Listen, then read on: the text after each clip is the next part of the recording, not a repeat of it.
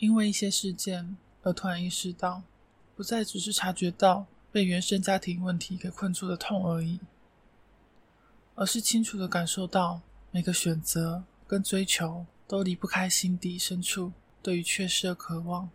如果没有退一步看到这点，那就很容易做出相对坏的决定。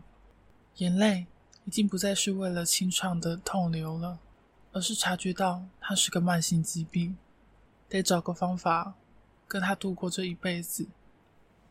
我以为知道了过去的痛，面对并经历成长后会好了，但个性的短板跟初始被环境塑形的部分，却不是这么容易被更改。就很像我知道过敏源在哪里，只要不过度的接触，身心就不会起过激的反应。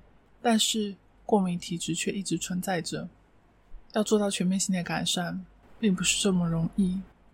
就变成要有意识的去生活着，去更了解悲伤、痛苦、渴求等等强烈又负面情绪后面真正的原因，是不是因为性格的软弱？跟被环境塑形后的缺陷给过度放大了。对于情感的缺失跟遗憾，不断追求并不是件坏事，但是强求就会成为负担了，会加深原始伤痛跟恐惧。如果对象是不珍惜你的人，那就只会给对方更多伤害自己的机会。感情并不需要祈求，而且需要的情感，不见得对方给得了。察觉心中对于亲密关系的向往，先拥抱自己，给过关爱，那就更好准备好的状态去面对健康对等关系的情感。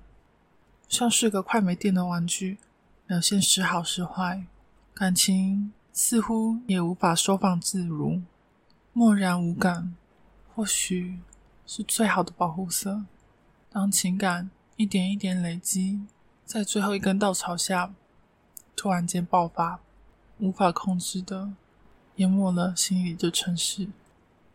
原来去面对是这么难，不仅需要自己时时刻刻的去意识到怎样才是正轨，哪里是理智的边界，在情感的宣泄下，也要看好自己，不要就此被整个吞噬了。是不是也有人在夜里这样子的难过着？伤痛的人这么多，到底该怎么样不痛呢？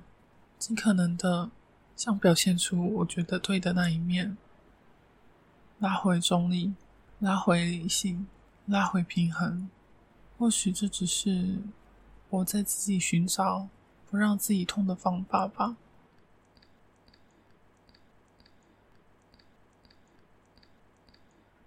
很容易的用一些标签。用一些分类就直接断定对方，或者是审判对方？难道我们不就是这样单方面的在外界只接受到我们片面的资讯就被断定了、被审判了？如果那些人是自己亲信的人、深爱的人，那所导致的伤痛，并不是那么轻易的就可以磨灭的。我当然知道每个人有当下的情绪、自己的好恶。有自己的标准，有时候难免会失言，或者在无意间伤到了别人。只是希望大家能够静下心来想想，自己是不是也曾经被这样伤过？被伤的部分通常都刻骨铭心，但不会去在意到、在乎到可能无心之下而伤到了别人。我觉得这很不容易，跟某一个人建立关系。但却要守着，不要被伤害，也不要伤害别人，很难。我在想，或许需要彼此的信任、充分的沟通，以及各自可以坦诚自己的心情，也愿意将这个坦诚的心情摊开给对方看，并且也不在意对方接收到了会是有怎样的批评、怎样的审判。更进一步来说，即便摊开了自己的内心给对方看，受到的是不谅解、批评、负面的攻击，也要知道这些事情也不会真正伤到自己。要做到这样子，我想这是需要花时间去学习的。